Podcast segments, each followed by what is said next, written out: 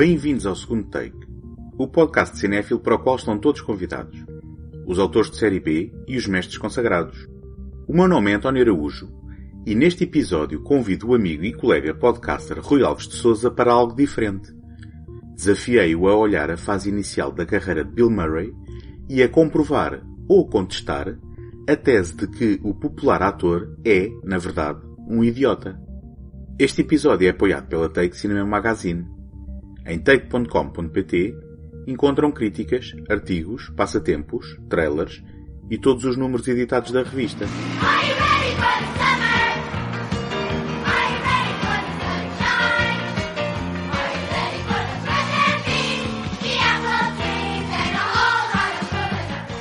Bill Murray é, atualmente, um ícone, se bem que não seja unanimemente adorado, mas também quem consegue agradar a gregos e troianos.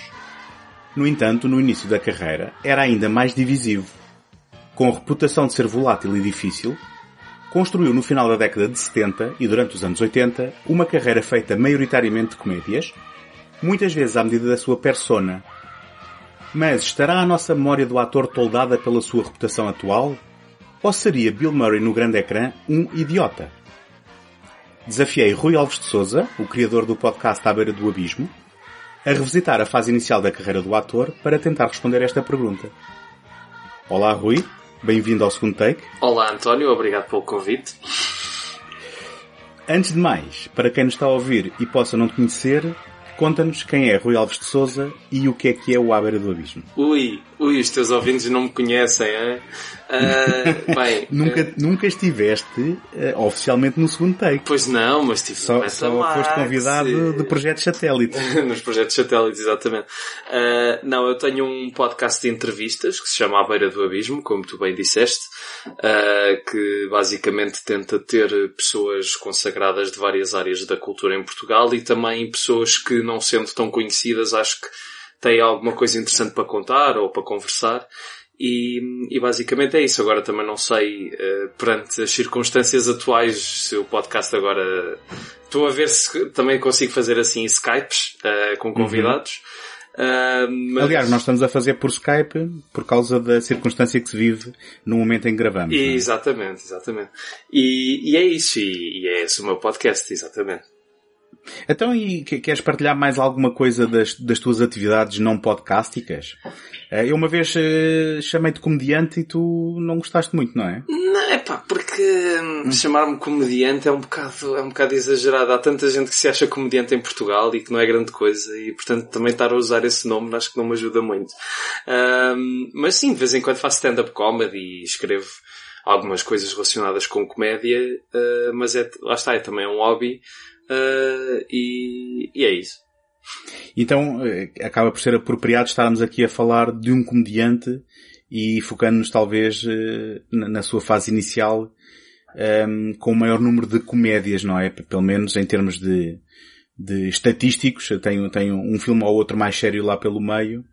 Eu não sei, eu, eu lancei-te aqui o desafio de abordarmos este, esta, esta tese de que o Bill Murray, na verdade, se calhar é um idiota e não aquele, aquele ator eh, que agora nós consideramos como alguém que é de confiança e que apesar de ser eh, de ter uma personalidade muito particular, é alguém que quando aparece é uma, é, é uma mais-valia e é bem-vindo.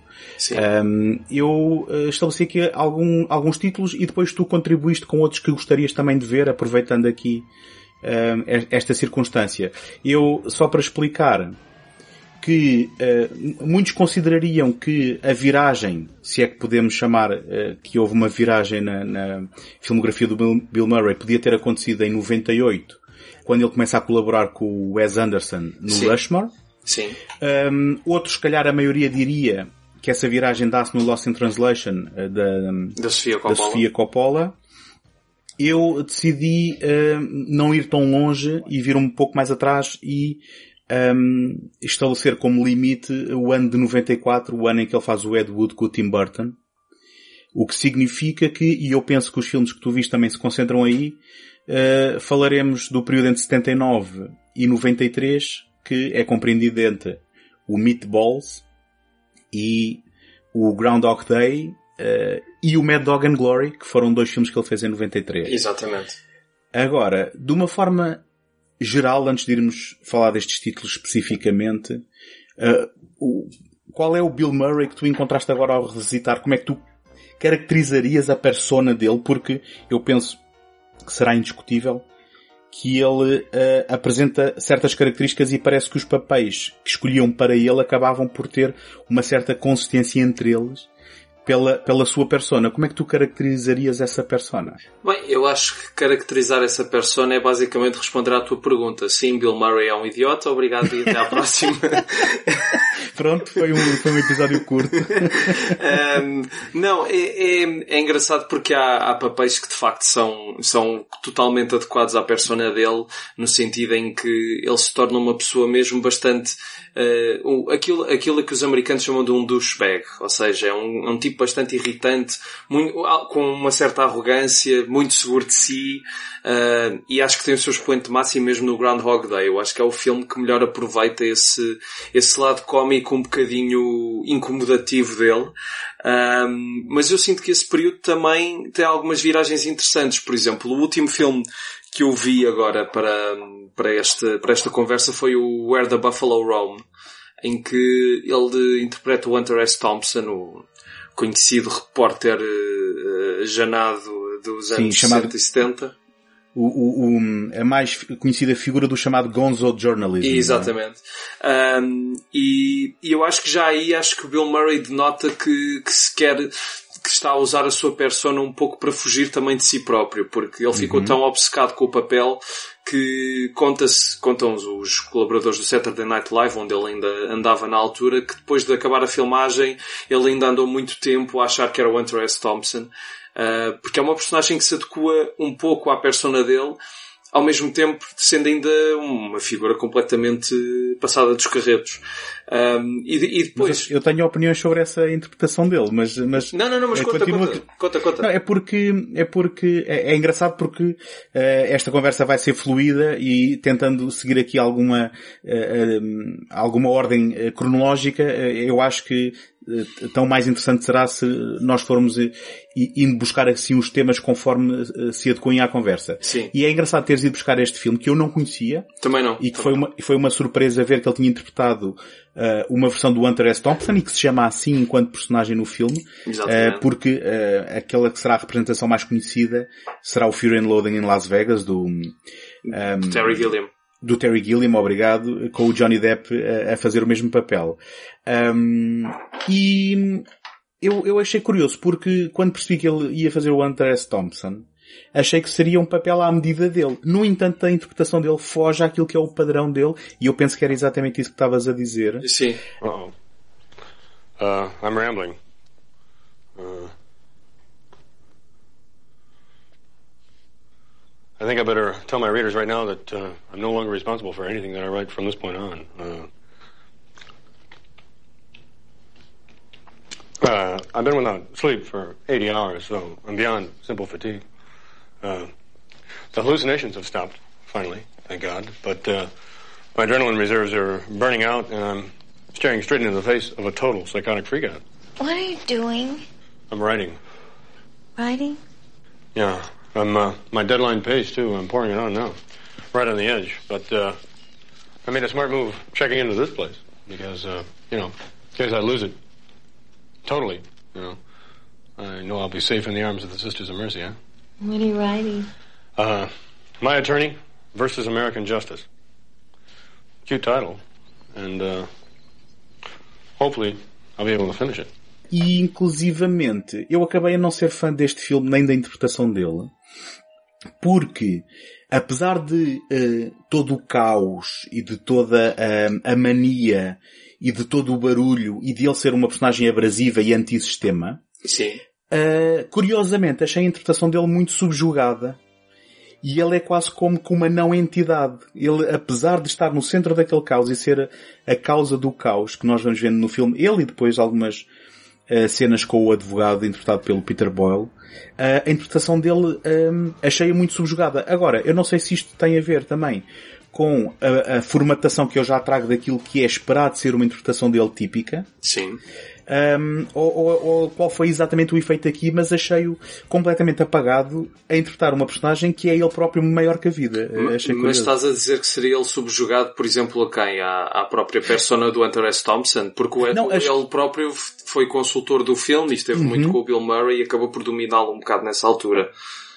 O que eu quero dizer não é, é subjugado em relação, por exemplo, a outros atores ou a, ou a, uma realidade que ele tinha que interpretar. Eu estou a dizer é que é, uma interpretação muito para dentro, apesar de ser okay. muito, um, ehm, portanto, uh, lá está, repetindo, maior que a vida, achei-a muito interior, quase autista. Sim. Não sei se, se concordas com isto. Eu, um... É assim, eu vou dizer uma coisa. Um dos meus, eu, eu fiz uma lista no início deste ano de filmes que eu tenho de ver que toda a gente já viu, menos eu. E um deles Olha, está bom. o Fear and Loading, que eu nunca vi o Fear and Loading. Okay. E, e portanto também eu sinto que do que li, que há muita gente hoje em dia que também vai ver este filme à espera que seja outro Fear and Loading. Um, mas eu, o que eu acho é que eu, eu, eu, eu concordo e discordo ao mesmo tempo, porque acho que as exatas razões que tu deste para não gostar da interpretação são aquelas que me fizeram gostar dela. Hum, porque okay. acho que, porque o Bill Murray acaba por ser, ele está tão apagado da vida real como o Hunter S. Thompson estava se vires uma entrevista dele. Aquele cérebro já devia estar todo frito já naquela altura. Uhum.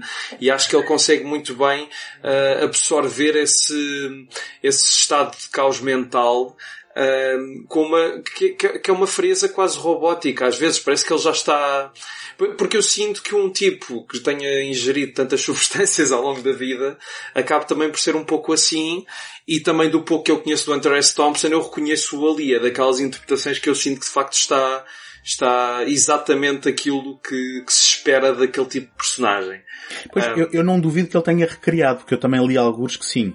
Um, agora, parece nitidamente uma pessoa em diálogo consigo próprio viver no seu mundo, que só por acaso de vez em quando vai contatando com o resto do mundo que o rodeia sim, sim. e que ele uh, acaba por servir como um elemento de disrupção, não é? Sim. Um, é, é curioso porque, uh, sendo uma coisa completamente diferente, um filme completamente diferente e um papel até com uma dimensão diferente, acaba por ter pontos de contacto com a, a, a colaboração do Bill Murray no mesmo ano no Caddyshack, o no Clube dos Malandrecos. No não, não sei se... Que é um filme, eu não o revi agora para, para este programa porque, este programa, este programa da telefonia, uh, não o revi porque para já não sou grande fã do filme e ainda tenho uma memória muito presente dele, até por das poucas coisas que eu gostei nele foi, foi mesmo o Bill Murray e os, chamo, os famosos, eram topeiras, são as topeiras, não é? É Olha, eu fui, eu fui, investigar, sabes? Eu, este, este programa da rádio da cassete pirata uh, preza-se por ter uma, uma investigação aturada. Sim. E o que eles chamam gopher, nós não temos uma tradução exata em português, mas é, é um animal da família um, ehm, o Wikipédia, mas eu penso que isto é brasileiro, diz que muita, uh, por vezes é chamado de tussa, Tussa. o animal, sim. E que é um família, que é um, ai, um, um animal que é da família do esquilo e da marmota. Muitas vezes confundido com estas ou com toupeiras. Portanto, é um gopher, nós não temos uma boa tradução para isto. Pois. Uh, mas sim, portanto, o papel dele é um papel secundário e pra, basicamente ele está em pano de fundo um, ou, ou, ou, ou protagoniza interlúdios onde um, o que ele está a tentar fazer é tentar livrar-se deste animal que anda a destruir os, Exatamente. os, os um, campos de golfe, que na verdade não tem grande impacto na narrativa até ao final, não é? Sim. Mas é a única Agora, coisa que eu gostei do filme, sabes? Porque era a única coisa que me estava a fazer rir no filme todo era essa, porque o resto achei... Eu, eu, vou, eu vou ser muito honesto. Uh, ver algumas destas comédias agora com esta distância e, no, e no, nos tempos que correm, vá. Sim. é, é, é relativamente problemático porque muitas das coisas que eram foco de piada nestes filmes uh, são agora caem mal, vamos, vamos chamar assim. Sim, há, sim. Há, há, elementos altamente problemáticos no que diz respeito, nomeadamente à política de género. Vá, pois, mas pior, pior acho que é isso só nos Stripes, não é? Que tem aquelas lutas na lama. Sim, sim. E o facto das personagens femininas sim. só existirem para uh, estarem a providenciar prazer às personagens masculinas. Exatamente. Mas ainda assim, eu no, no Caddyshack, ele é quase também autista. Ele é, ele é, tem assim até uma deficiência de fala, não é? Sim. Um, e, e é engraçado porque tu, tu gostaste da interpretação dele e mais uma vez eu aqui, apesar de tudo, estava a sentir falta daquele Bill Murray que eu conheço. Ok. E estás a ver? Eu pensei, olha, o Bill Murray, um, quando comecei a ver o filme que eu nunca tinha visto, o Caddyshack, Sim. uh, para já ele começa logo a abrir o, o filme com uma piada em que ele simula que está a masturbar atrás de um, de um, de um arbusto e na, depois na realidade está só a encher uma coisa qualquer. Uh, enquanto olha uh, com, com, digamos, com com desejo para um grupo de velhotas, que também é uma piada recorrente dele. mas um, ele, ele faz bastantes caretas e ele tem assim aquele defeito na fala, mas acabei por não. É, é, como, é como se eu visse o Bill Murray a querer, habitual a querer sair, mas a ser subjugado e daí eu ter usado esta palavra. Sim. De, para ter que se moldar. E se calhar aqui o problema é nós estarmos habituados a vê-lo ter papéis à sua medida, não é? Em que ele pode expandir a sua, e agora, persona, para, para repetir aquilo que já usei. Sim. Um, mas que aqui estava subjugado a um papel que não é aquilo que é suposto ele fazer normalmente. Sim, mas, mas acho que isso não, não precisa de ser um defeito, sabes? Eu acho que tem tudo a ver só com o facto de se resulta ou não, e eu honestamente fiquei algo surpreendido com o Where the Buffalo Roam por causa disso, porque não estava à espera, até, até, até nem me revi em algumas críticas da altura que diziam que o filme faltava uma certa coesão ao filme. E eu não sei se entretanto o filme foi remontado, não sei, mas eu até achei que o filme era algo coeso, dava para perceber um pouco a ideia. E... Eu penso que é por ser se calhar um pouco episódico, não? Não Tal, é sim, mas, uma mas, narrativa mas se calhar com, com o passar dos anos já vimos coisas tão mais uh, elaboradas nesse sentido que se calhar este hoje em Verdade. dia parece muito linear. Um, que- e, e por isso fiquei surpreendido. Mas, uh, mas é engraçado estares a falar da, na questão do Caddyshack, de, um, de, do facto de algumas destas comédias hoje em dia serem, serem, problemáticas porque de facto são, são mesmo. Uh, não, é, não é a questão de estarmos a exagerar, é de facto há coisas Ou que... de estarmos a ser politicamente corretos, é? É, houve coisas que envelheceram um bocado mal, se bem que eu até gostei dos Stripes, devo dizer. Eu, eu rimo muito com algumas partes dos Stripes, mas, se calhar até devo mais isso ao John Candy do que, do que propriamente ao Bill Murray. Pois, é, engraçado que eu acho que nós aqui estamos em, em, digamos assim, estamos em, em lados opostos, em, porque depois vou ter, vou ter opiniões sobre os Stripes, mas deixa-me só, e, e também abordando um pouco aqui a questão da- das eh, comédias datarem mal, voltar Tem um pouco ótimos a, títulos, devo só dizer. Eh, O Clube dos Malandrecos e o Pelotão Chanfrado, acho que são ótimos Claro, títulos. claro. Melhores em português até do que, do que no original, não é? Exatamente. Mas olha, voltando a 79 e, e ao Almôndegas, Sim. ehm, lá está, mais um bom título, se bem que aqui a tradução literal de Meatballs, Devia ser eh, um, As Loucuras das Almôndegas ou uma coisa assim. Uh, sim, um, eu, eu, eu depois mais à frente vou recordar aqui um título que não tem nada a ver com o Bill Murray, mas tu vais adorar o título. Um, mas já lá chegamos.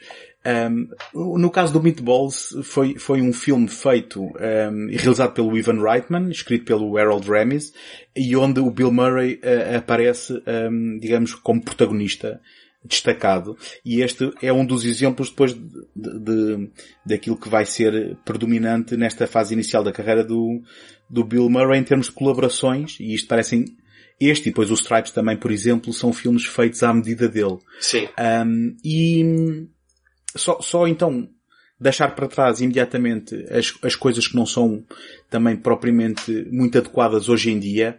Há, há piadas eh, sexuais com menores, como por exemplo, um, eles são monitores num, portanto, numa, numa colónia de, de férias, não é? Sim. Um, e, portanto, o Bill Murray está a distribuir os vários monitores pelas várias, uh, pelas várias cabanas onde se vão organizando por género e por idade. E a alturas tantas ele diz, bom, tu vais ficar aqui nesta cabana, onde estão as miúdas de 14 anos, elas têm a vontade e o equipamento, mas não têm a experiência. Portanto, nenhum de nós, uh, nenhum de vocês que lhes faça perder a virgindade este ano, por favor. E,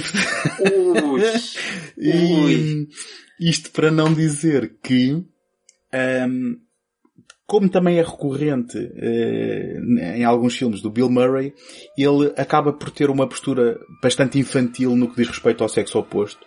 E a forma como ele tem de revelar que gosta de uma personagem é mandar-se literalmente para cima dela naquilo que hoje seria logo acusado de uh, agressão sexual. Um, Exatamente. E se calhar com alguma, com alguma razão. Um, agora, o Meatballs acabou por ser uma grande surpresa para mim, porque ele é exatamente esta persona que nós estamos aqui a desmontar. Ele é um fala barato, ele é disruptivo. Um, ele tem uma energia maníaca onde faz discursos quase como se fosse um pregador daqueles televangelistas. Um, só que há uma certa, uh, e agora esta é que é a parte inesperada, melancolia e doçura que eu não estava à espera de encontrar num filme deste tipo. Porque não há aqui miúdos a serem maldosos uns com os outros. Não há aqui um, muito daquilo que a gente vai encontrar passado um, uns anos neste tipo de filmes uh, para jovens e adolescentes, que é uh, um, alguma, alguma uh, maldade até na, na, na, relação entre eles. Sim. O que há aqui, inclusivamente, é o Bill Murray a fazer amizade com o miúdo que é um pouco inadaptado e que não consegue arranjar amigos e ele à sua forma, não é como se não tivesse a fazer nada disso e desinteressado, mas a, a conseguir que o miúdo se sinta uh, parte do grupo e que, e que seja aceito pelos outros. Um, e chegando ao fim do filme, eu questionei-me até se este filme não será quase uma prova de que a sua persona é quase uma fachada que quer esconder no fundo uma pessoa que se calhar não conseguirá comunicar como normalmente, mas que no fundo é uma pessoa decente, estás a perceber? Sim. E, e já em 1979 isso estar já demonstrado nesse filme, de facto. Não, a ideia, de facto, a ideia que eu tenho sempre dessa persona é que é um escudo. Sim, todas as personagens que ele, em que ele transmite essa persona é um escudo para uhum. não demonstrar as suas fraquezas aos outros. Um, e de facto, eu em relação ao Meatballs não, não posso comentar porque foi o único filme que eu não consegui ver. Uhum. Mas, mas agora até fiquei com curiosidade porque se é assim e se tem isso já tão bem demonstrado e até ser um pouco diferente do que ele depois fez mais para a frente, fiquei curioso. Sim, eu diria que uh, o, o que acontece a ver estes filmes, ou a mim pessoalmente, é que não me fazem rir desbragadamente. Não, pois a mim também é, não. O, pronto, o tipo de humor, se calhar, se eu tivesse outra idade, se calhar cairia de outra forma.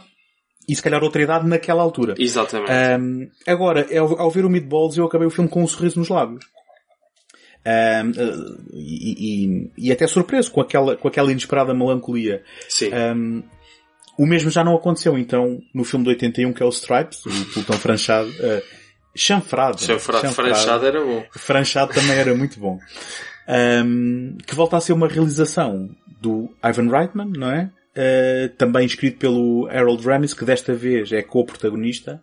Exatamente. Um, onde também foi uma surpresa encontrar a Sean Young. Exatamente. Um, e a PJ Souls, que eu não sei se tu estás recordado, que a PJ Souls é uma espécie de Scream Queen, porque entrou no Halloween. Ah, ok, ok. E talvez noutros filmes de terror e também no Rock and Roll High School, que é uh, um filme uh, produzido pelo Roger Corman, onde entram os Ramones. Enfim, sim, sim, ela sim, é uma espécie de, de, de, mini celebridade ou celebridade de culto, digamos assim, que também aqui aparece. E depois aparecem muitos nomes conhecidos, como tu já referiste, o John Candy. O John Candy para mim é um dos, é um dos meus, é um dos meus atores preferidos dessa, daquela altura. Qualquer coisa É? que ele fazia, sim. Não sei porquê, eh, mas ele tem, mas ele de facto era um comediante muito, muito bom. Ahm, eu, eu devo só dizer uma coisa que eu acho que é problema nos Stripes, mas que se calhar não é tanto do filme em si. É, agora parece-me um pouco longo porque adicionaram umas cenas extra que no início não tinha. Portanto, o filme eu vi tinha duas horas e cinco minutos ou uma coisa assim e achei de facto muito longo. Achei, achei um bocadinho longo demais. Mas não sei porquê, as dinâmicas do exército e algum, algumas cenas ali eu achei que tinham bastante piada. Outras não, outras estão bastante envelhecidas, claro. What do you say? Let's cut out the bullshit between you and me, huh? Let's. I think you're a punk. I've been in this army 28 years. I've seen your kind come and go. You think you know something about everything, don't you? Well, let me tell you something, mister. You don't know a damn thing about soldiering. Oh, it's real tough stuff, Sarge. Especially that marching in a straight line business. That's I ain't talking about that crap. I'm talking about something important. Like discipline and duty and honor and courage. And you ain't got none of it. those words mean so much to a man who scrubs garbage cans. Look, if you don't want me in your army, kick me out, but get off my back. Maybe you'd like to uh, take a swing at me. I'd like to take a big swing at you, Sarge. Eu acho que isso que tu falas da duração, e isto sou eu a especular, um, e, e, penso que um, também podemos recuperar o, o Meatballs para esta conversa, tem a ver com um, estas comédias que são feitas por uh, grupos de pessoas com origem uh, em grupos de comediantes não de cinema, não é? Exatamente. eu penso que estes vêm do Second City. Sim. Uh, é, acho não é? que sim, acho que sim, sim, sim. E, e, muitas vezes parecem filmes que estão à procura de uma história, o que acabam por funcionar de forma episódica, de uma forma diferente daquilo que falámos para Where the Buffaloes Roam, porque aí como é uma biografia, é, é se calhar selecionar episódios da vida de alguém e ficcioná-los, e aqui parece mais uma coleção de momentos e de situações e de piadas e de conceitos que não encontram exatamente uma história. E o Stripes acho que sofre muito mais do que o Meatballs nesse aspecto, porque hum, tem um conceito, não é? Que é dois amigos que, que estão nas lonas que se decidem um, um, alistar. Alistar voluntariamente, obrigado, no exército, um, e que depois um deles farta-se a meio decidem meter-se num avião e vão numa missão que, que não tem consequência nenhuma a não ser para as gargalhadas, supostamente, não é? E depois que vêm e contra todas as probabilidades acabam por ser escolhidos um, para uma missão ultra secreta. Exatamente. Uh, no, e, e vêm-se envolvidos. isto, isto é na altura da Guerra Fria, não é? Vêm-se envolvidos numa, numa escaramuça, digamos assim, na, na, na, Checoslováquia. Enfim, e tudo isto parece completamente aleatório. Sim, e apenas um uma boa sim. desculpa para.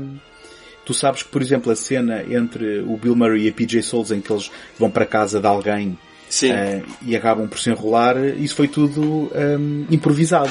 Foi, foi, e ela, foi. Estava, ela estava só a reagir ao que o Bill Murray estava, estava a fazer. Eu estive a ler um bocado sobre o, sobre o, sobre o filme e de facto também li isso, sim.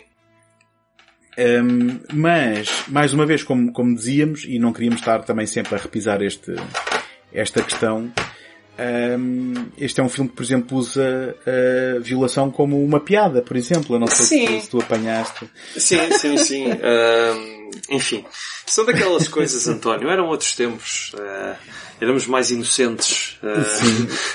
O, o, que eu acho, o que eu acho que aqui também se denota, e isto por comparação completa com o outro filme do Ivan Reitman, que é o Meatballs, é enquanto no outro havia uma melancolia e uma certa um, uh, prazenteria na, na, na, história, aqui há, um, há, uma veia mais negra, não é? Mais de, de desilusão de adultos a chegarem uh, uh, à percepção de que a vida não tem para lhes oferecer que se calhar aquilo que eles sonharam, não é? Exatamente, Um, exatamente. Eu, eu sinto que hum, o, o início do filme, em que, em que se vê o Bill Murray uh, nas lonas, já sem trabalho, só a fazer disparates e não sei o quê, acho que esse início é, está muito bem conseguido e lá está. Eu aí sinto que há, um, há uma escrita um bocadinho mais elaborada para chegar a um determinado ponto.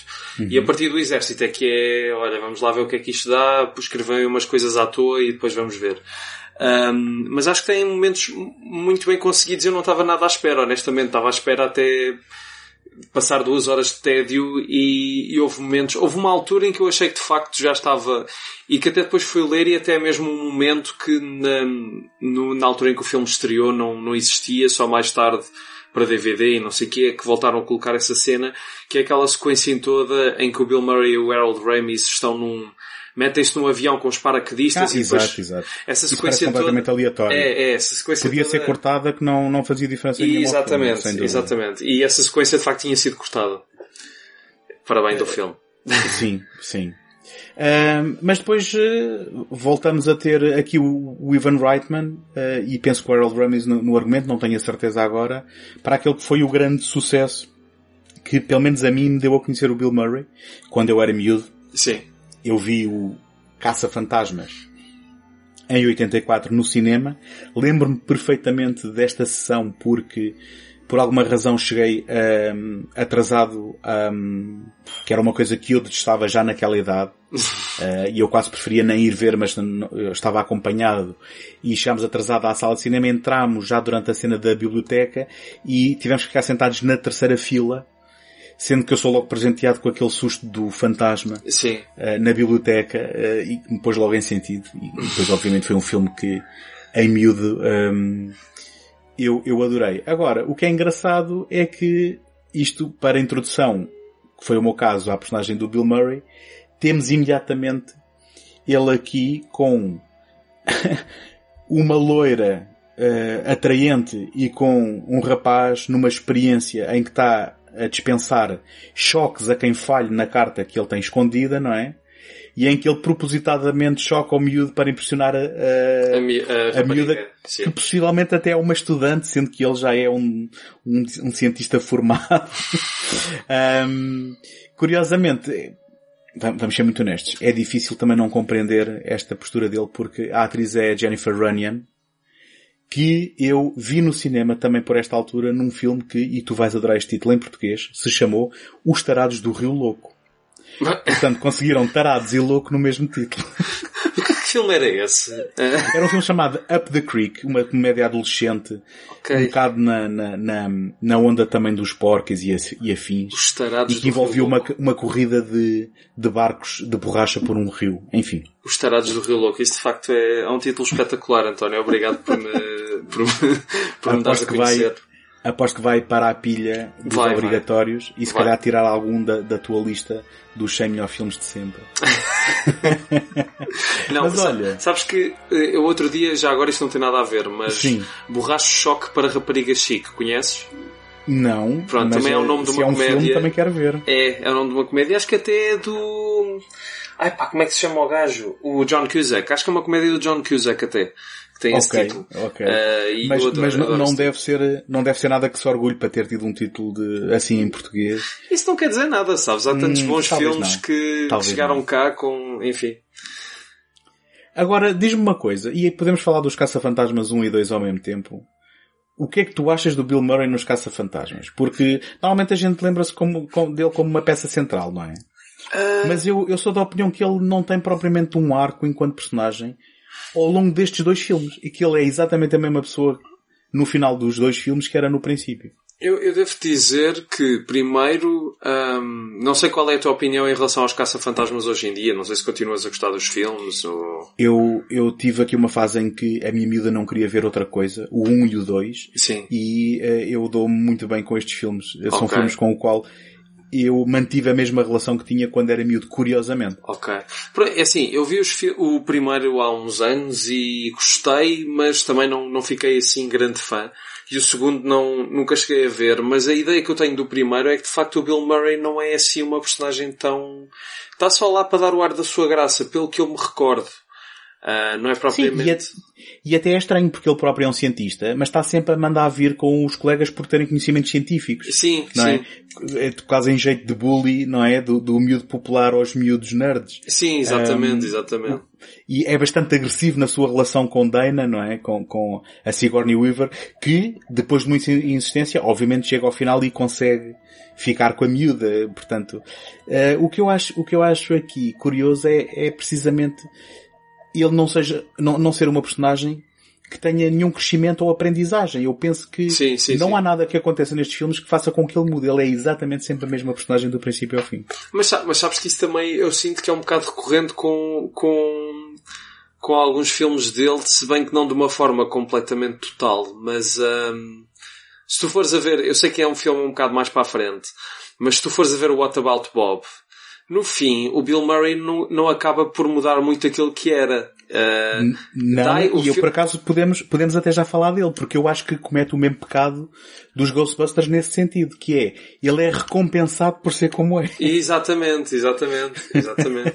mas, mas sabes que eu até o que gostei mais desse filme até foi Richard Dreyfuss, porque ele a Epá, fazer sim. de, da Duck eh, foi, foi muito engraçado. Ri muito com ele, devo dizer. Sim, e por acaso então podemos falar já deste, apesar de ser um filme de 91, porque encaixa bem nesse sentido, nesta Sim. parte da conversa, em que hum, o Bill Murray é o Bob Wiley, um, um neurótico obsessivo compulsivo. Sim. Eh, Eu, eu diria que ele também é, é uma pessoa sem noção de si própria, não é? Com, com É. comportamentos praticamente infantis. Completamente. E depois é engraçado que todo o filme passa a tese de que ele, no fundo, tem um bom íntimo e toda a gente reconhece isso, menos o Richard Dreyfuss, o que faz do Richard Dreyfuss um vilão, Exatamente. Mas eu agora vou, vou ser honesto, eu tinha aqui a nota para comentar contigo que há momentos em que nos identificamos mais com o Richard Dreyfuss do que com o Bill Murray, não é? Sim, não, e o próprio Richard Dreyfuss ele veio dizer que ao longo dos anos uh, as pessoas dizem-lhe é isso, é que se identificam mais com ele do que com a personagem do Bill Murray. Sim, e além disso acho perfeitamente inapropriado, uh, por exemplo, ele ficar a dormir e ficar na cama, eh, na, na, portanto, no quarto, numa cama ao lado do filho, não é? Exatamente. Mesmo, tu se vês isto do ponto de vista da mulher do uh, Dr. Leo Marvin, que é o papel do Richard Dreyfuss, ela própria não devia estar confortável com isto. Isto é um desconhecido Sim. que apareceu adulto e que acaba num dia de chuva a ficar a dormir lá em casa no quarto do filho. Uh, apesar de, pronto, ele ser, ele ser, um, eu acho que é a condescendência, eu acho que é a condescendência dele ser um paciente do marido dela, não é? Acho que é aquela coisa, ai coitadinho. Sim. Sim. E é, é, é, é inofensivo e é, e é criançado, mas, mas é verdade, eu, eu estava a ver este filme. Sabes que é engraçado uh, vermos alguns filmes em miúdos e depois revê-los em, em adultos. Sim. E eu, um dos, um dos casos que eu aponto, que é um dos meus filmes favoritos, que é o Almost Famous do Cameron Crowe. Sim, sim, sim, sim que quando eu via e era mais novo, eu estava completamente com a personagem principal no sentido de, é pá, viver o sonho naquela idade, uma oportunidade única. Quando eu vejo o filme agora, eu estou ao telefone com a mãe a pensar onde é que tu andas e, e porque é que andas aí metido com essa, com essa malta das drogas. Estás Sim, exatamente, exatamente. A nossa perspectiva vai mudando também em função do nosso, do nosso momento na vida, não é? Exatamente. Um, e este, este filme Tu, tu contas feitas, achaste, gostaste do uh, que se passa com Bob? Gostei, gostei. Acho que é uma comédia que tem momentos muito, muito eficazes. A maior parte. Eu, eu tenho um problema com comédias que querem ser familiares. E, uhum. e não são, mas ao mesmo tempo querem. E sinto que metade do filme poderia ter sido tão melhor se não tivesse essa intenção de ser uma comédia familiar. Um, porque Parece o melhor do filme seguro, está. É? é? porque o melhor do filme está mesmo quando, quando o Richard Dreyfuss perde as estribeiras e quer fazer explodir o Bill Murray. Essas coisas é que têm realmente graça. E a cara dele, eu nunca tinha visto o Richard Dreyfuss assim e rimo muito, muito com ele. Mas gostei, gostei. Acho que é uma comédia eficiente que tem coisas muito, muito, muito bem conseguidas. E o facto de que ele leva a personagem do Richard Dreyfuss à loucura no último terço, não é? Exatamente. Mas esse, esse, lado familiar que tu, que tu falas é verdade e é, e é tão mais espantoso porque isto foi realizado pelo Frank Oz, que nos tinha dado em 86, logo a seguir, uh, ou pouco depois do primeiro uh, Ghostbusters, uh, à Lojinha dos Horrores, que apesar de ter um pequeníssimo papel do Bill Murray, acho que aqui merece uh, menção, porque é um filme um, um bocadinho menos familiar, não é? Um bocadinho mais sim, sim, sim. arriscado do que, do que o que se passa com Bob que eu nunca tinha visto e que gostei muito de ver. Eu também, eu também. Um, e... Aliás, acho que até foi o melhor filme destes todos que vi, foi este. Uh, curiosamente. Sim, e... nós vimos uma versão uh, já tipo Director's Cut, vá, vamos, pôr vamos chamar-lhe assim, uh, um bocadinho mais longa e com um final radicalmente diferente daquele que tinha sido o final original. Eu depois, eu sei que tu foste ver o final original, eu só li sobre ele. Sim. Um, mas é, é um filme muito engraçado e que tem um papel, eh, onde o Bill Murray tem um papel muito curto, mas eu digo-te uma coisa, para mim foi das melhores coisas do filme, em conjunto com a interpretação do Steve Martin. Exatamente, concordo perfeitamente. E, de, e deixa-me dizer-te uma coisa, eu, no dia em que vi este, eu decidi também ver o, o filme do Roger Corman, antes. E, o original. Sim, e há uma diferença tão grande, ou seja, de um filme tão amador, tão curtinho, tão às uhum. vezes sem ideias de nada, de repente como é que surgiu este musical completa, que tem momentos completamente geniais e uhum. uma banda sonora espetacular e coisas de, de, mesmo de realização, mesmo de dos bonecos, do, do boneco da, da planta, que eu acho que é incrível. Completamente, isto. Uh, o Frank Oz tem, tem, tem experiência uh, com puppets, não é? Claro, exatamente. Uh, porque ele, ele não só fez o Yoda como trabalhou com os marretas, mas há um trabalho de, um, como é que se diz em português? Puppetry? Sim, é? de marionetaria, vá. de bone, bonecreiro que, que é, é espantosa neste filme, com coisas feitas eh, em frente à câmara, não é? Não são, não são efeitos a posteriori, também muito trabalho de miniaturas. Sim. E, e- e estamos a falar de um filme que acaba com a destruição do, do planeta por eh, plantas carnívoras que vêm de, de fora do espaço, não é? Exato, e eu percebo perfeitamente, eh, olhando para trás, eu percebo perfeitamente porque é que este final não foi aceito, por- porque este foi o final que tinha sido originalmente pensado e gravado e ao final mesmo da, da versão musical do espetáculo da Broadway. Um, mas os test screenings, eh, os estúdios perceberam que toda a gente adorava o filme menos o final. E que ninguém queria ver aquelas, pronto, eh, spoiler, ninguém queria ver aquelas personagens, não é? Falecer. E... É, é- é o, é o exemplo mau desses test screenings, não é? Exatamente, normalmente- porque, porque é, é, é, é mesmo uma era preciso ter muitos tomates para se avançar e, e tomar essa decisão. Apesar de eu achar, depois, como tu disseste, fui ver o final original e não acho que seja um happy ending, como toda a gente diz. Eu acho que é uma, é, há uma história muito conhecida, e isto agora vai ser um momento que não tem nada a ver, mas há uma história muito conhecida com o King Vidor, que ele fez um filme mudo chamado The Crowd. O, o- a audiência, o povo, não sei o quê. E, e ele queria, o filme basicamente é sobre um homem que se quer distanciar da multidão e o final era triste porque ele não conseguia. E era um final muito, segundo reza a lenda, era um final muito deprimente e o estúdio disse, não, nós queremos um happy ending. E ele lá é. Então o que é que ele fez? Faz um happy ending em que o protagonista está com a namorada no cinema, estão os dois a rir-se muito e depois a câmara afasta-se e vês uma multidão enorme de pessoas no cinema todas a rir ao mesmo tempo. Ou seja, ele, aquilo parece um happy ending, mas ao mesmo tempo não é porque está a dar... negava aquilo que ele queria, não é? E, Exatamente. E eu acho que mesmo o final do Little Shop of Horrors, apesar de parecer eh, feliz, não é bem feliz porque o refúgio das duas personagens não é no mundo real, é no mundo idílico. Eh, Eles conseguem fugir para um mundo. Certo. Para o mesmo Certo. mundo de cartão que numa das músicas era mostrada, a casa que eles iam ter e etc. Portanto, acho que mesmo assim é um final que deixa ali uma certa ambiguidade e há lá uma planta também na mesma. Eh, Eu achei particularmente corajoso o facto de termos este final quando todo o arranque do filme é sobre personagens a quererem escapar à Exatamente. sua situação na vida e a sonharem com algo mais. E depois o filme tira-nos o tapete debaixo dos pés. Exatamente. Além, além deixa-me só dizer que achei os 10, os 10 primeiros minutos do filme, eu fiquei completamente rendido, fiquei... Isto, isto, isto, estes 10 minutos são geniais. Achei as duas primeiras músicas como estão concebidas estão muito, muito bem feitas. E, e a partir daí o filme é uma sucessão de, de, de grandes surpresas. E, Sim. Isto, as músicas, eu penso que aparece lá o nome do Alan Menken na, na, na composição, que era um nome que aparecia muitas vezes nos filmes da Disney nos anos 90. Ok. Também Ok. possivelmente, possivelmente alguém com Oscars na, na carteira. Sim. Does that mean they're finished? My turn?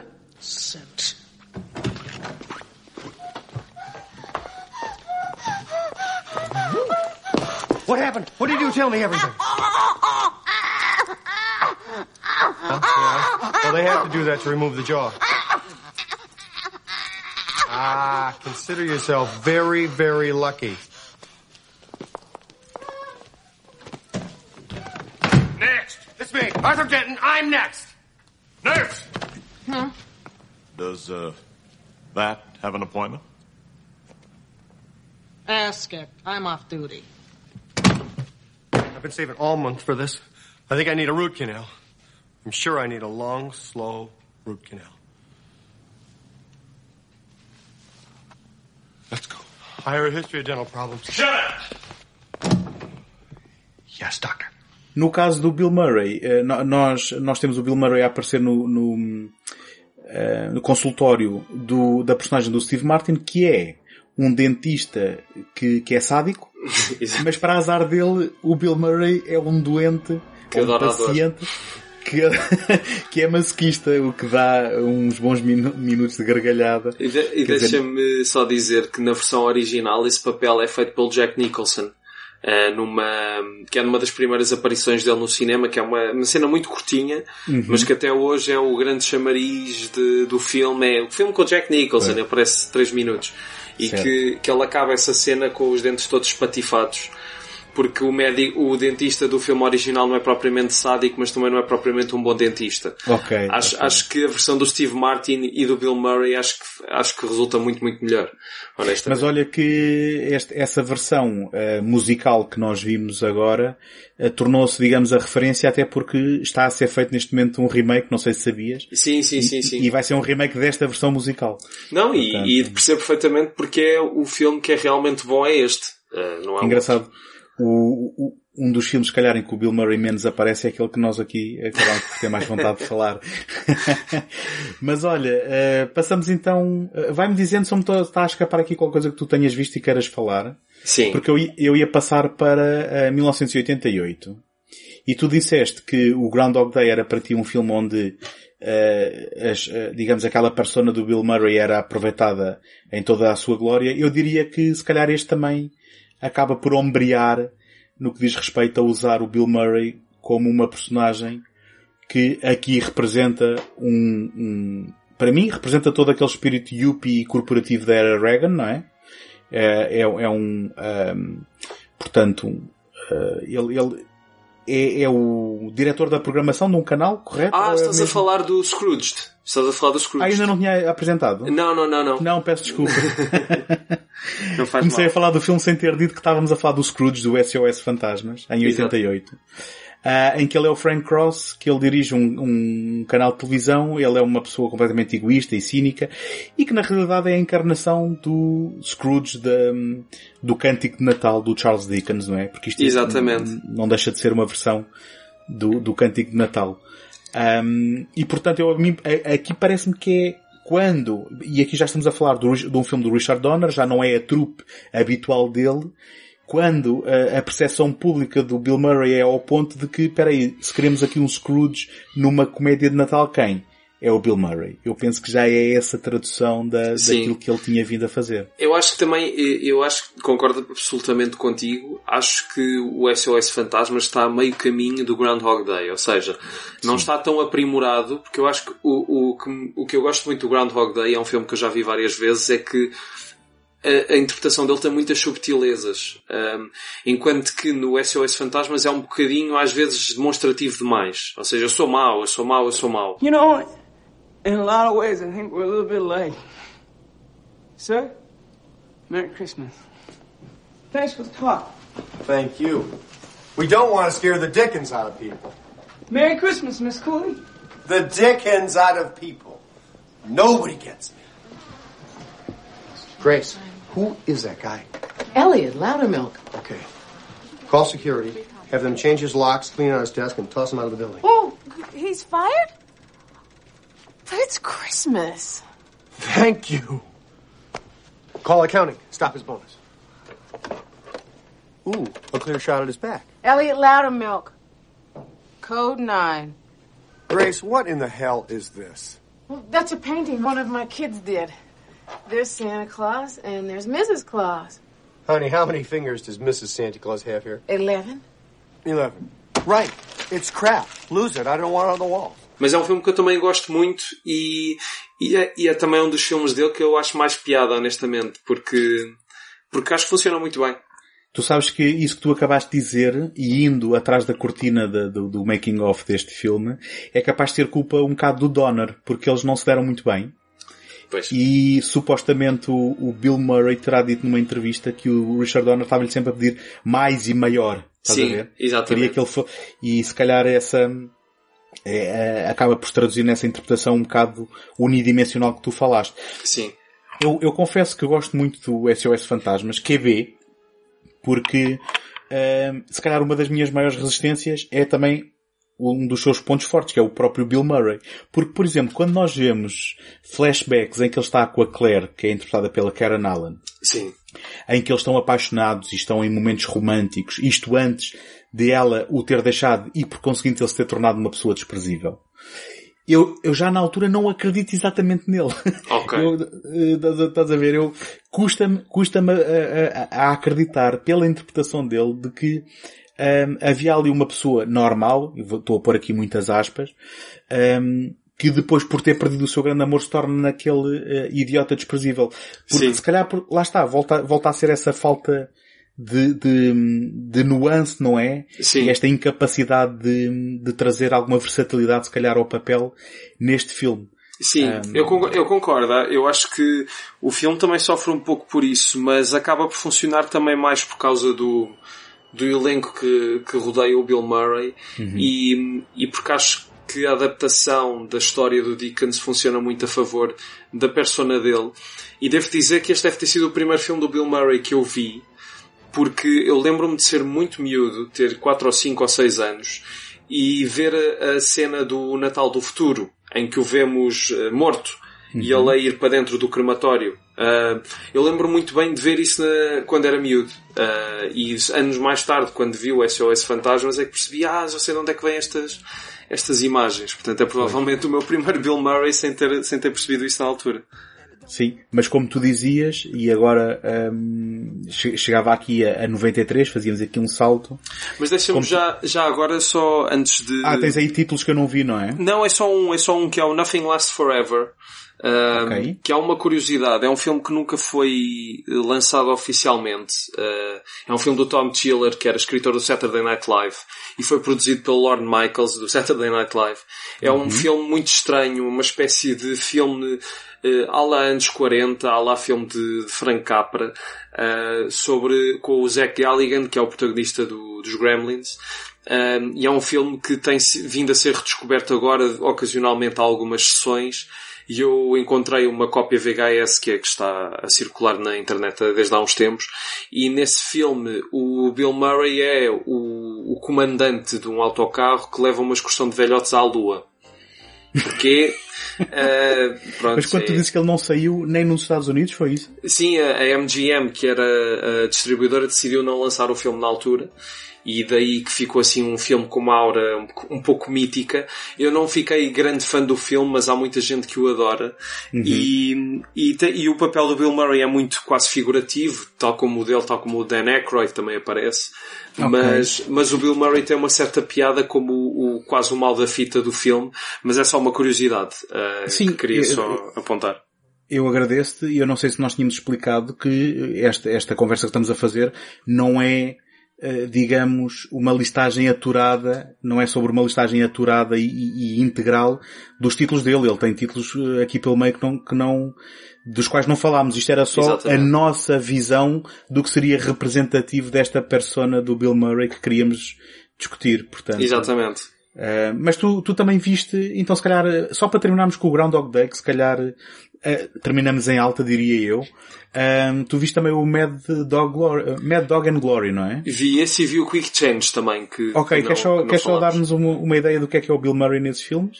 Olha, eh, o Quick Change é um filme que ele supostamente co-realizou. É uma comédia engraçada, eh, que, é um, que é sobre basicamente um, três bandidos que assaltam um banco, mas que usam uma- um truque que os consegue fazer sair do banco e só muito mais tarde é que a polícia vai atrás deles. Basicamente o Bill Murray eh, entra no banco vestido de palhaço e isso tem, tem uma certa piada só por si.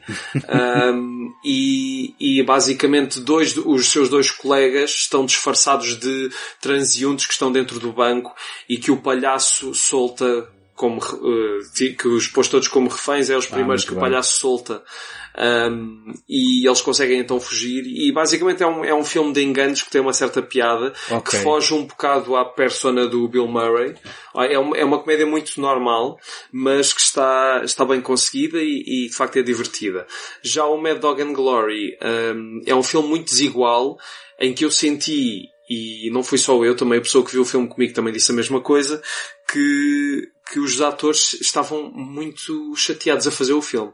Uh, eu senti Foram obrigados. é, eu senti principalmente Robert De Niro e a Uma Thurman, parecia que estavam, parecia que o carro deles tinha acabado de ser rebocado pela ML. o melhor do filme é mesmo o Bill Murray, que faz de mafioso, que é stand-up comedian, nunca ninguém vai perceber bem porquê, Um, mas é um filme também muito desigual e, e, e, e um, e um pouco bizarro até em certas decisões de, de argumento, mas que vale por um papel muito um pouco atípico do Bill Murray, que não funciona sempre, mas que tem, tem a sua piada. Mas onde ele está um bocadinho mais contido do, que- do que o habitual, não? Uh, Ou mais ou menos, mais ou menos. Lá para o fim ele deixa estar um bocadinho contido, porque há porrada e assim, mas, uh, mas, mas é um papel um pouco atípico dele, sim, diria. Ok, ok. Mas então, eh, terminando com o Groundhog Day, esta, esta fase da carreira do, do Bill Murray, aqui temos um filme que se tem vindo a tornar um clássico com o tempo. Eu penso que ele quando saiu não seria tão apreciado como é hoje. Exatamente. Mas que é um filme que sobreviveu muito bem, eh, ou que sobrevive muito, muito bem a, a ser revisitado. Concordo Um, perfeitamente. e não só sobrevive, como, pelo menos na minha estima, tem vindo a subir também cada vez que eu o revejo.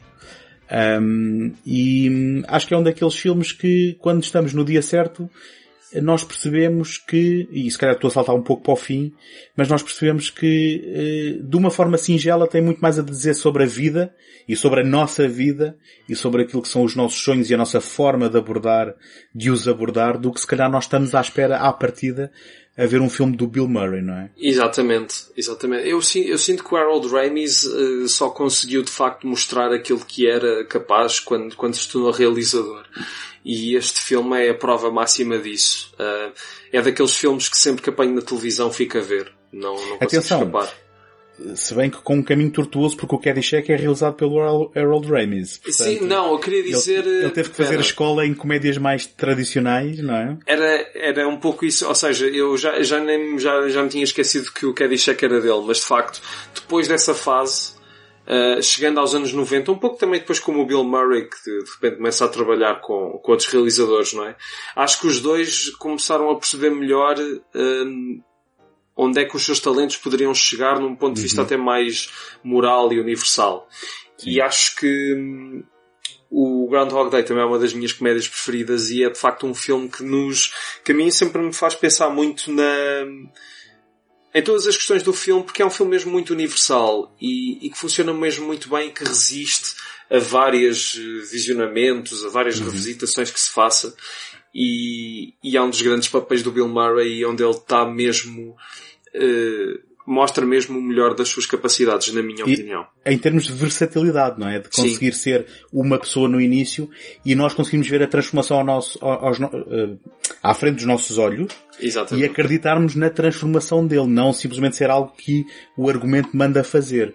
Exatamente. Um, aquilo que é a minha percepção é que o Harold Ramis também contribuiu muito para introduzir um certo tom, se não cómico, eu diria mais leve, a um conceito que é muito negro, porque nós estamos a Exatamente. falar de um homem que repete o mesmo dia todos os dias, e não é um dia normal, é um dia em que ele está a fazer um, um trabalho que é eh, um aborrecimento para ele, não é? Ele está frustrado por ter que estar a fazer aquilo. Ele queria estar a fazer, se calhar, ehm, tantas outras coisas menos aquilo. Exatamente. Ah, e tem de o repetir. E ele chega ali a um ponto em que, depois de brincar um bocadinho com a situação, depois de eh, conseguir eh, usar a situação em proveito próprio para eh, um engate ou para comer mais do que devia ou que quer que seja para excessos, não é? Sim. Ele acaba por chegar a um ponto de beco sem saída em que tenta o suicídio de muitas maneiras diferentes. Algumas cómicas, outras mais dramáticas, e portanto há aqui uma, há um certo negrume antes de atingirmos a iluminação, vamos chamar-lhe Claro. assim. Porque, Ahm, não, diz isso, desculpa, desculpa. Não, não, não, uh, continua tudo. Não, ia só dizer que, pronto, a regra básica da comédia é comédia igual a tragédia mais tempo. Uhum. Um, e todos os filmes de comédia, to- basicamente todos os assuntos de comédia partem de um assunto que não é propriamente agradável. Ou seja, desde que fales da morte, mesmo falares da vida, mesmo falares de, de ir à casa de banho e acontecer alguma coisa má, não é propriamente, não são propriamente as coisas que deixam feliz eh, que fazem comédia muitas das vezes, ou quase sempre. Um, e o que é interessante no, no Groundhog Day é que mesmo com essa premissa, mesmo com essa desenvoltura que de facto ele quer suicidar e aquilo é quase a piada do, do filme recorrente, mesmo assim o filme há momentos em que desce mesmo literalmente. um- Eu lembro uma das coisas que mais me marcou no filme foi já a meio ou a dois terços do percurso do Bill Murray que ele encontra um sem-abrigo e os dias vão se repetindo e a cada dia que ele tenta ajudar mais o homem, a cada dia tipo o homem acaba por morrer mesmo sem a, mesmo com a ajuda dele. Sim, Ah, mesmo quando ele decide ajudá-lo, ele depois percebe que é, é um- aquele dia em que ele morre, sim. Isso é muito, é uma coisa mesmo muito, muito pesada. É E- pesada e bastante emocional até quando- Exatamente, quando, quando sim. aparece. Sabes, a epifania que eu tive, e se calhar devia ter vergonha de estar a, a- a confessar que só agora a tive, é que o que é que é a nossa vida se não repetir o mesmo dia todos os dias também? Claro. Porque, sim, sim, é? sim. Exatamente. E aquilo que eu penso que é aqui a chave é ele perceber que, no caso dele, ele não tem o benefício da morte para sair dela. é? Exatamente. E isto é bastante negro por si só. Mas, em, em passando essa fase, o que ele percebe é que sendo uma pessoa melhor, ele consegue repetir todos os dias melhor consigo próprio. E ao ser uma pessoa melhor, ele melhora a vida das pessoas que estão à sua volta. Exatamente. E o filme acaba por ter uma mensagem super positiva, sem ser com, sem nos encharcar em, queijo derretido, não é? Exatamente. Ahm, É, eu acho que é uma das grandes qualidades do filme é essa, é não ter o queijo derretido, apesar de ter Sim. todas as, as, os- as pistas para ter. E acaba por também tratar muito bem a sua personagem feminina, interpretada pela, ajuda-me. É McDowell, Andy McDowell. Annie McDowell, exatamente. Porque é alguém a- a- que ele consegue, de certa forma, quase enganar quando, ao, ao eh, recolher informação sobre ela, chega a um ponto em que consegue dizer as coisas certas para encantar. Só que ela consegue ver por entre o artifício. E quando Exatamente. finalmente ele é genuinamente alguém que demonstra afeto e amor por ela, a, a reação dela é diferente. E nós então conseguimos comprar aquela relação, apesar de saber que na realidade dela tudo acontece num só dia. Exatamente. Eh, e acho que pela escrita do argumento, pela montagem disto e depois pela encenação, em conseguir repetir e dar-nos a sensação da passagem dos vários dias de formas diferentes para servir cada um, cada uma das cenas e cada uma das suas linhas narrativas, acho, acho este filme mesmo eh, muito acima da média, acho um, e, e para mim foi um momento alto desta, desta, digamos, destas várias sessões que fizemos a ver, a ver filmes do Bill Murray. Sim. Um, e, e- e quase que o conseguimos redimir, agora tendo aqui a perspectiva desta tese que nós estamos aqui, um, dizendo, ok, será Bill Murray um idiota? Eu diria sim senhor, ele é um idiota, mas é um idiota com um coração de ouro e que nós gostamos de gostar dele, digamos assim. Eu, eu concordo contigo e, e de facto acho que o, o Groundhog Day de qualquer forma abriu uma brecha. Não que depois disso todos os papéis do Bill Murray tenham sido sempre desta Sim, qualidade, claro não. porque não têm, mas abriu um pouco o caminho para o risco. Que apesar de estar patente em alguns papéis, desta forma acaba por ser completamente uma das coisas que eu, que eu nunca mais me vou esquecer e, e que vai estar sempre na minha cabeça até morrer é no, no Rushmore, no Gostam Todos da Mesma, Uhum. em que se abre o, elevador e o Bill Murray está cheio de cigarros na boca. É só essas coisinhas. Ah, depois os papéis dele nos outros filmes do Wes Anderson e no Lost in Translation e mesmo com algumas falhas lá em num ou noutro filme, mas de facto acho, acho que o Groundhog Day foi o caminho para para ele fazer outras coisas e, e ser ainda mais multifacetado do que já era. Sim, não, não esqueçamos a as várias colaborações também com o Jim Jarmusch, por exemplo. Exatamente, e exatamente o Jim Jarmusch também. Não só o Wes Anderson, não só a Sofia Coppola, que, que eu, na realidade, não sei se com a Sofia Coppola voltou a colaborar, mas... Fez um especial para a Netflix de Natal. Ah, de Natal, eu Very vi. Merry Christmas. Exatamente, exatamente. Um, e, e, e ele hoje está num, num- num certo estado uh, da sua vida em que, também pela idade que tem, não é? Se ele já não queria saber antes, agora muito menos quer saber, não é? Exatamente. E, portanto, também vai dando um, o ar da sua graça em pequenos papéis, em pequenos cameos. Mas acabou por ganhar uma, a carreira dele acabou por ganhar uma segunda vida quase com isto e dele chegar a uma outra nova geração também por causa de- deste- desta vaga de cameos em filmes indie.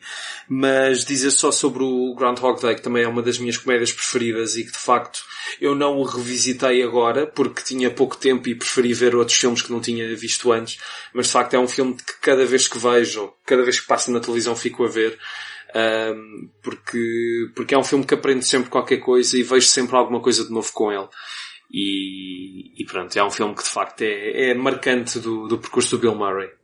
Eu penso que não há melhor sítio para, para acabar esta conversa Tu, a não ser que tenhas algumas palavras finais para, para arrematar o tema, eu penso que acho que é um ótimo sítio para, para levarmos isto a bom porto. Eu acho que concordo contigo, eu não tenho mais nada a acrescentar, honestamente. Foi uma, basta só, olha, só dizer mais uma vez obrigado pelo convite e, e essa. por causa deste convite, hum, é, é muito engraçado quando, quando faço estes podcasts contigo ou, ou, ou noutras circunstâncias porque me obriga a ver filmes de uma determinada, de uma determinada sequência e de facto é uma, acho que vou começar a fazer isto mais vezes em vez de por vezes estar a perder tempo a escolher filmes, vou fazer mesmo estes ciclozinhos assim. Dá outra E- perspectiva, não é? é da outra perspectiva e é mais fácil depois para escolheres um filme e para os veres. E acabei por ver mais filmes numa semana assim do que, do que não tendo esta, esta rotina que fui criando ao longo destes dias. Eu vou-te contar um pequeno segredo. Eh, é em parte esta a razão pela qual eu faço isto.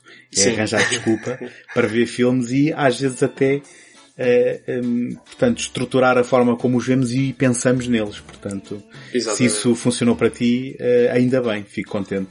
É Tenho que fazer isto isso. mais vezes. Tenho que fazer isto mais vezes. Pronto, olha, mais uma vez, eh, obrigado eu por teres aceito o convite e por é teres estado então aqui a falar sobre o Bill Murray. Eh, Espero ver-te aqui outra vez Algum dia destes. um dia destes. Um abraço, até à próxima. Até à próxima. Predictions show a steady low. You're feeling just the same. But seasons come and seasons go. I'll make you smile again. If you don't believe me, take me by the hand. Can't you feel you warming up? Yeah, I'm your weatherman. Agradeço a vossa presença desse lado e conto com a vossa ajuda para vos continuar a oferecer este programa todas as semanas. Qualquer podcast como o segundo take vive da visibilidade e de chegar ao maior número de pessoas. Por isso, a melhor forma de o apoiar é deixar uma crítica no Apple Podcasts ou, mais fácil ainda, uma classificação positiva, partilhá-lo através do leitor da vossa preferência e dá-lo a conhecer aos amigos. Podem também visitar segundotake.com, onde encontram artigos e o arquivo de todos os episódios deste programa. E podem também deixar uma palavra através de segundotake.gmail.com.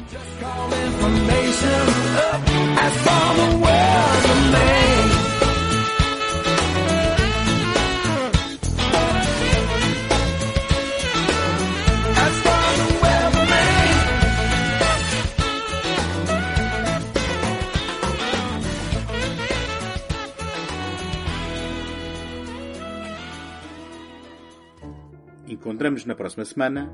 Até lá, boas fitas!